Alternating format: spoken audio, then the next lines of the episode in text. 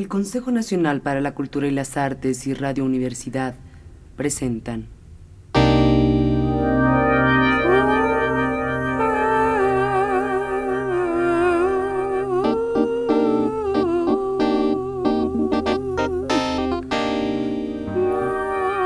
La llave del tiempo.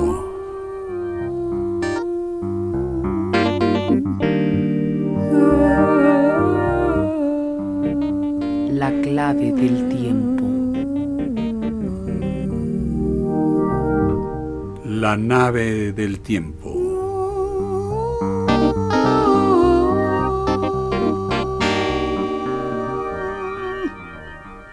El ave del tiempo.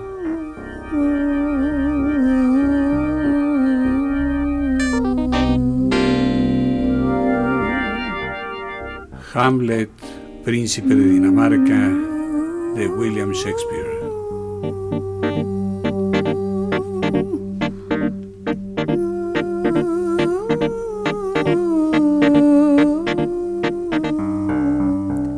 Acto segundo.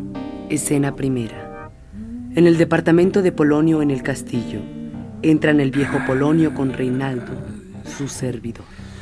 Reinaldo, ¿le darás este dinero con estas cartas? Así lo haré, mi lord. Y obraríais maravillosamente si antes de visitarlo te informaras de su comportamiento. Ya lo pensé, mi lord. Vaya, qué bien.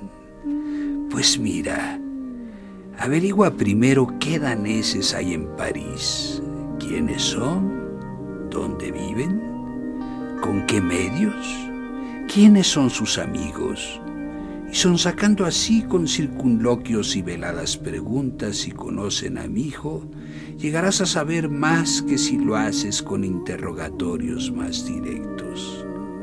Hazte como si tú lo hubieras conocido a distancia diciendo, yo conozco a su padre y sus amigos y un poco a él.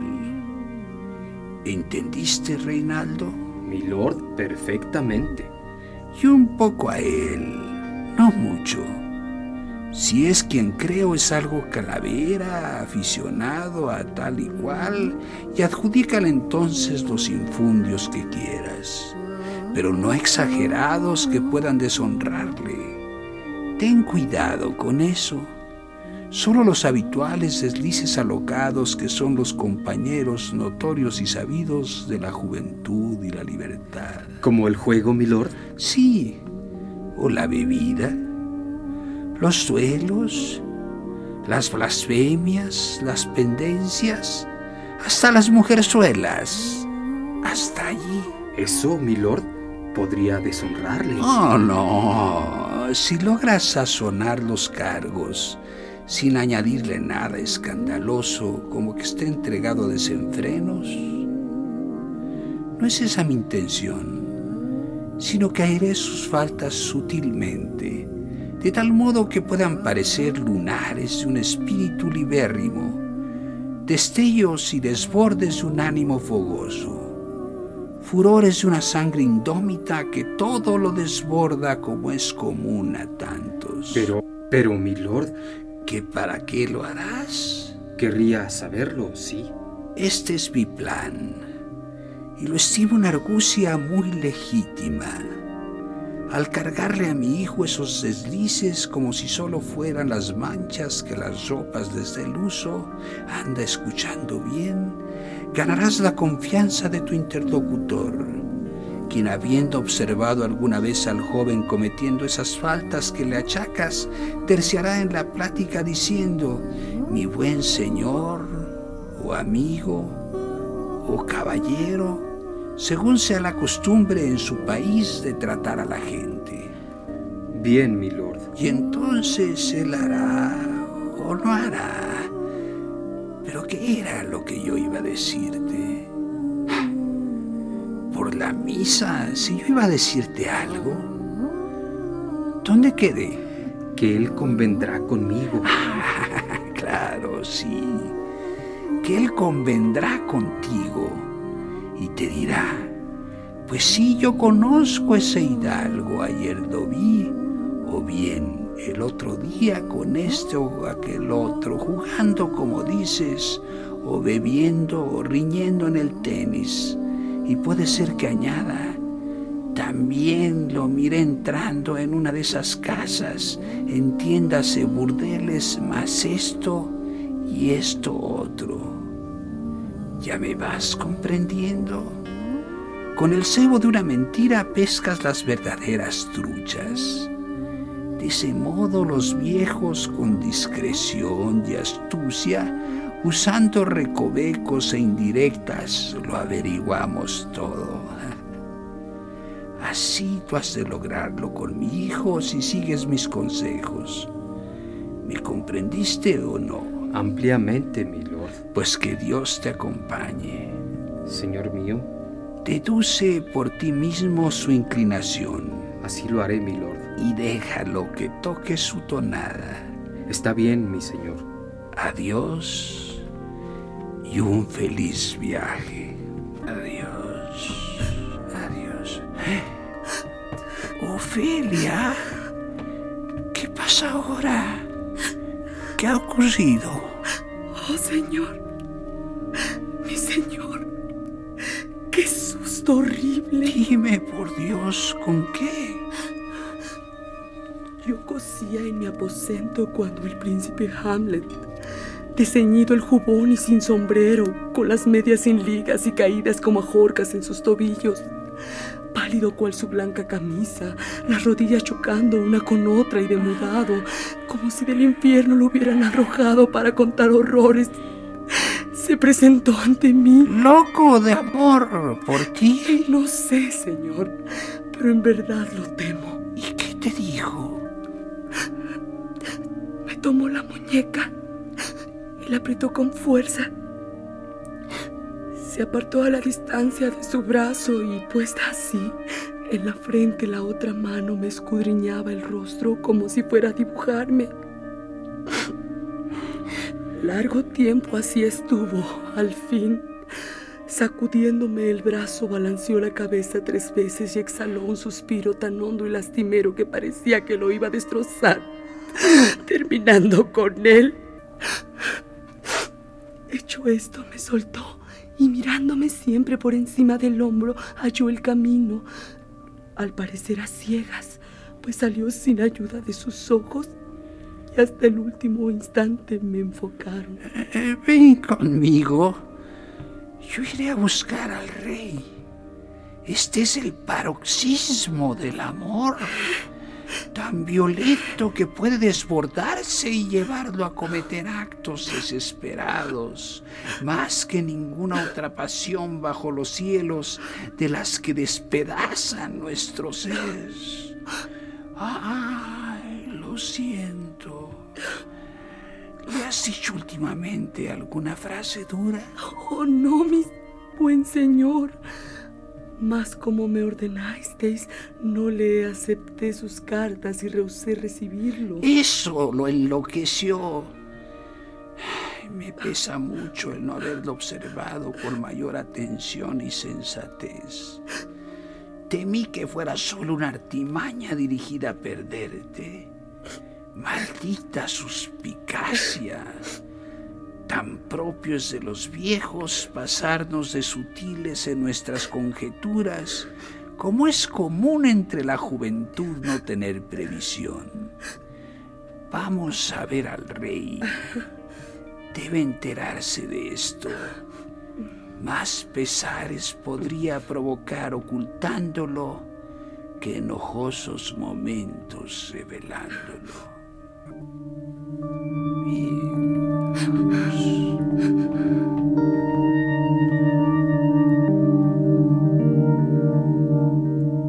Escena segunda. Una antecámara en el castillo.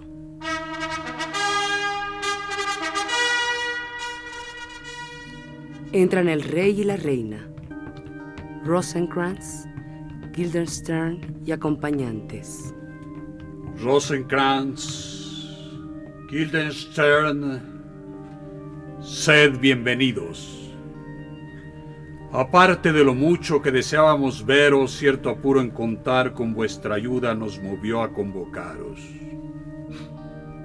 Algo ya habréis oído de la transformación, llamadla así, de Hamlet, del que nada por dentro ni por fuera recuerda lo que fue.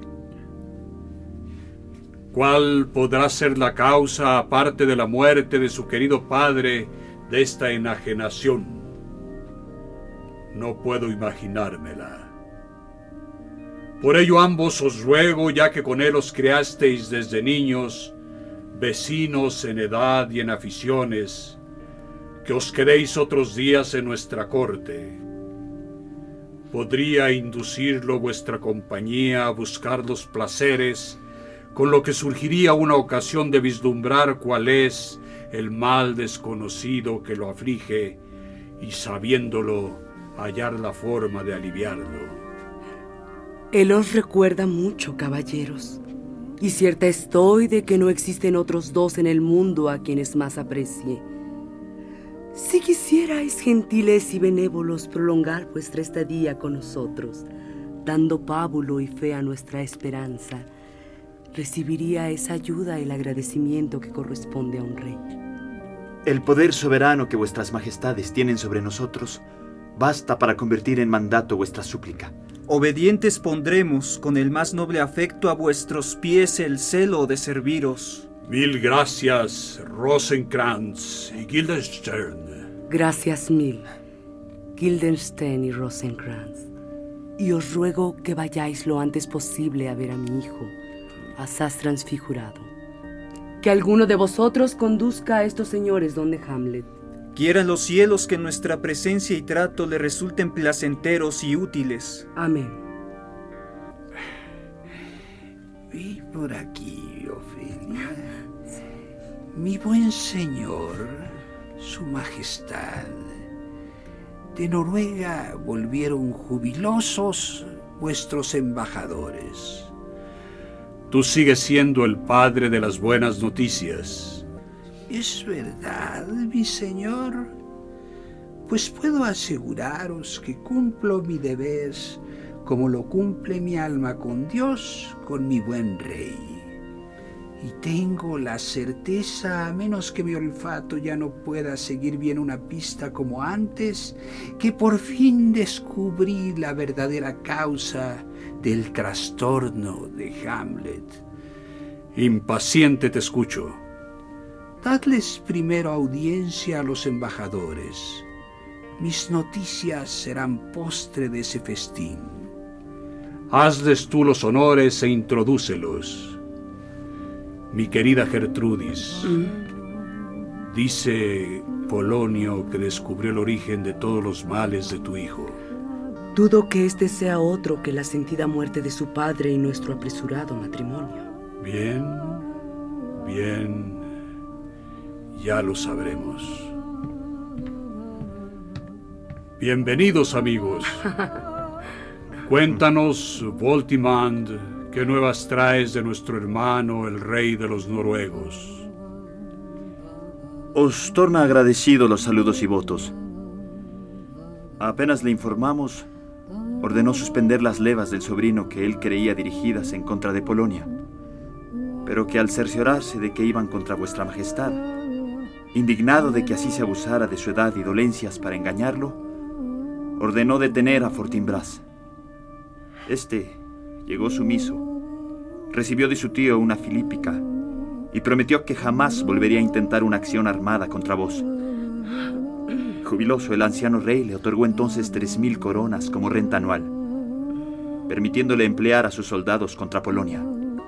Al mismo tiempo, el rey os pide que le deis paso franco a sus tropas, como aquí os lo aclara, por vuestros territorios, bajo las garantías y las salvaguardias que allí se especifican. Nos complace. Y en hora más propicia leeremos su propuesta y pensaremos nuestra contestación. Entre tanto, mil gracias por la tarea cumplida también. Id, descansaos, que esta noche nos juntaremos para celebrarlo. Bienvenidos a casa. Buen fin tuvo este asunto, mi soberano. Y vos, señora mía, el debatir qué cosa es la realeza, qué es el deber y por qué el día es día, la noche es noche y el tiempo es tiempo, no sería otra cosa que perder la noche, el día y el tiempo. Y si la brevedad es alma del ingenio y la prolijidad su vano adorno y sus extremidades, seré breve.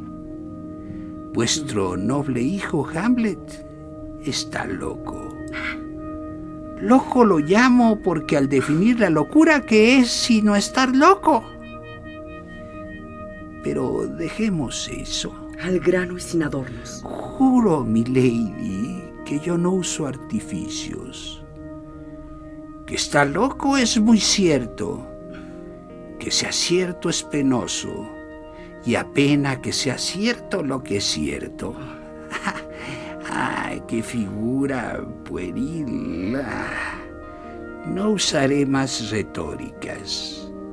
Admitamos que es loco, lo que ahora debemos es encontrar la causa de ese efecto, o digamos mejor, de ese defecto, puesto que tal efecto defectuoso nace de alguna causa. Y diré sin arrestos lo que resta. Tengo una hija, mientras sea mía la tengo, que muy leal y obediente me dio esto. Deducid e inferid a la celestial ídolo de mi alma y embellecida Ofelia. Ay, fea la frase vulgar Embellecida es una palabra indigna, pero vais a oír más.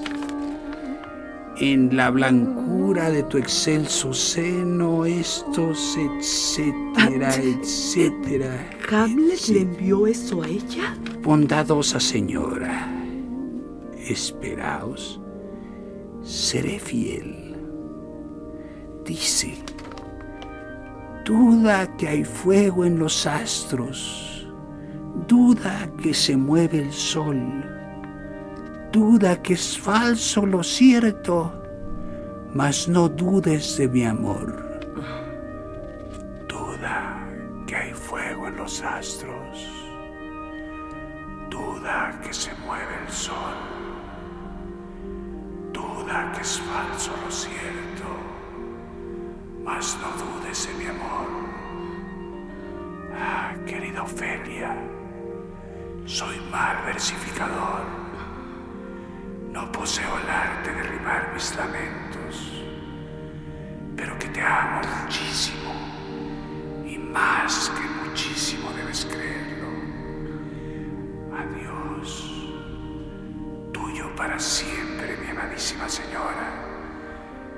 Sea mío este mecanismo.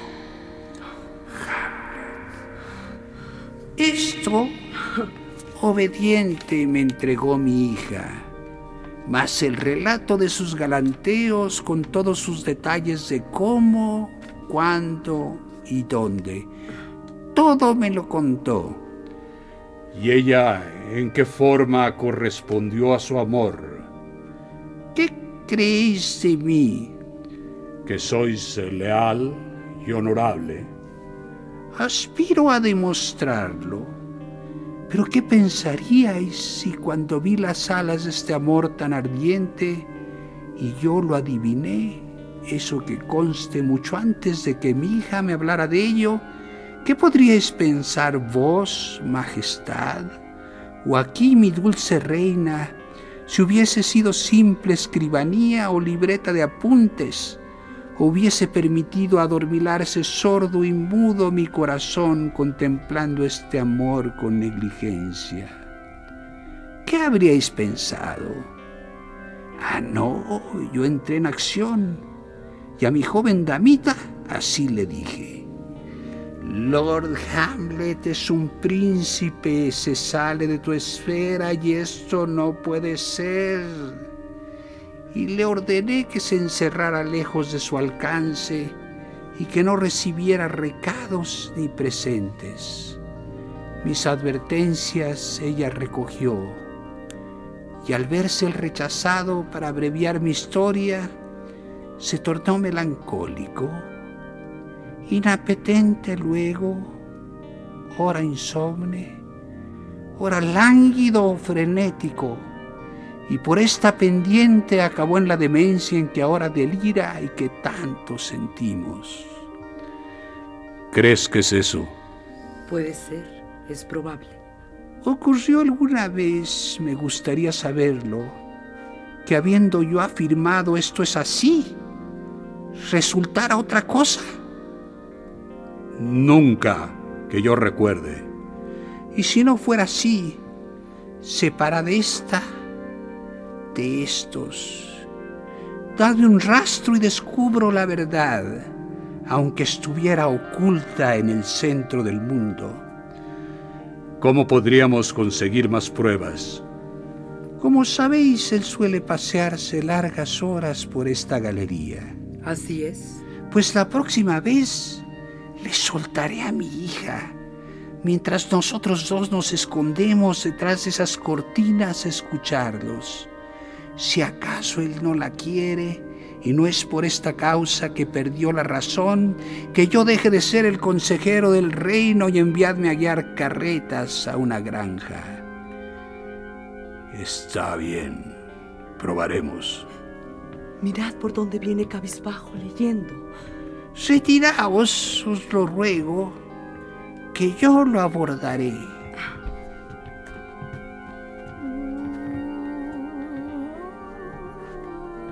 Vuestra venia, ¿cómo os halláis, mi buen príncipe? Bien, a Dios gracias. ¿Me conocéis, mi lord? Perfectamente. Eres un pescadero. Yo no, mi lord. Pues ojalá fueras tan honesto como ellos. ¿Tan honesto, mi lord? Sí, señor. Ser honrado a como anda hoy el mundo es ser uno escogido entre diez mil. Eso es muy cierto, mi lord. Porque si el sol engendra gusanos en un perro muerto y siendo un dios besa la carroña, tienes una hija. Y la tengo, mi lord. Pues no la dejes pasearse al sol. Concebir es una bendición, pero del modo como tu hija podría concebir, amigo, ten cuidado. Ah, ¿Qué me dirá con eso? Sigue con el sonsonete de mi hija. Sin embargo, al principio me confundió con un pescadero. Anda muy ido. Es verdad que en mi juventud sufrí penas de amor parecidas a estas. Le hablaré de nuevo. ¿Qué leéis, mi lord? Palabras, palabras, palabras. ¿Y de qué tratan? ¿De qué tratan quiénes? Quiero decir, ¿de qué trata lo que leéis? Calumnias, señor. Este bribón mordaz dice aquí que los viejos tienen la barba gris, arrugado el rostro, los ojos les destilan ámbar espeso y goma de ciruelo, y que poseen una abundante falta de seso y nalgas muy flácidas. Todo lo cual, señor, aunque lo creo plena y firmemente, no considero decente haberlo escrito así, ya que tú mismo, señor, serás tan viejo como yo si pudieras andar hacia atrás como un cangrejo. Ah, aunque esto fuera locura, tiene sin embargo un cierto método. ¿Querríais pasaros, mi lord, por donde no se el aire? Por mi tumba. Cierto que ahí no sopla. Qué preñadas de sentido son a veces sus réplicas. Felices ocurrencias de la locura con las cuales ni la razón ni el sentido común atinarían. Lo dejaré y procuraré que se encuentre cuanto antes con mi hija. Milord, os pido licencia para dejaros. No podrías pedirme nada que con más agrado te concediera, salvo mi vida,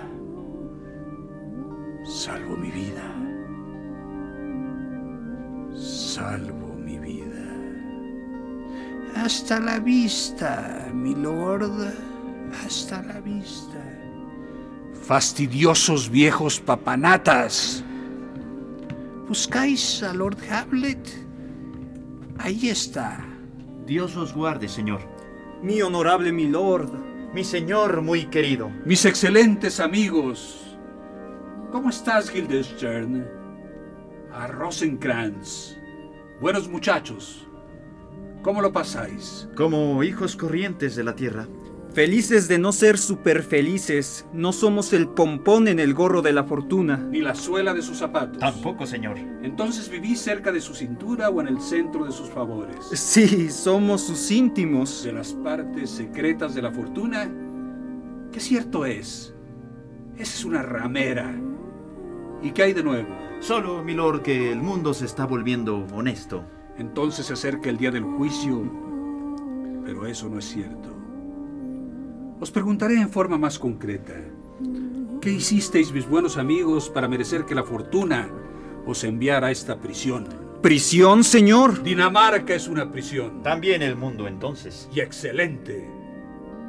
En él hay muchas celdas, mazmorras y calabozos, y Dinamarca es uno de los peores. No pensamos así, milord. Pues entonces no lo es para vosotros, pues no hay nada bueno o malo sin que el pensamiento así lo haga. Para mí es una prisión. En eso la convertirá vuestra ambición. Debe ser demasiado estrecha para vuestra inteligencia. ¡Adiós! Me podrían encerrar en una cáscara de nuez y me sentiría rey del espacio infinito si no fuera que tengo malos sueños. Sueños ambiciosos, sin duda, pues la sustancia misma del ambicioso es tan solo la sombra de un sueño. Y un sueño no es sino una sombra. Cierto. Y yo sostengo que la ambición es tan aérea y sutil que no es más que la sombra de una sombra. Según eso, nuestros mendigos serían corpóreos y nuestros monarcas y pomposos héroes las sombras de mendigos. ¿Vamos a la corte? Pues a fe mía que hoy no estoy para razonar. Os seguiremos. Por aquí.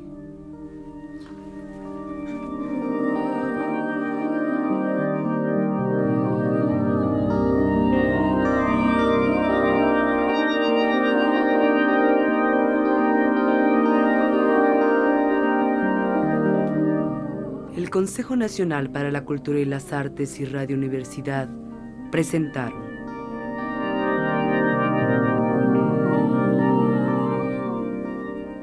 La llave del tiempo. La clave del tiempo, La nave del tiempo. el ave del tiempo. Hamlet, príncipe de Dinamarca de William Shakespeare. Traducción de Joaquín Gutiérrez. Producción y dirección Juan López Moctezuma. Actuaron Francisca Monge, Óscar Flores. Mauricio Vieleto. Osvaldo Hernández Lombardini. y Juan López Moctezuma. Música en vivo de Hilario y Miki. Dirección técnica de Carlos Montaño.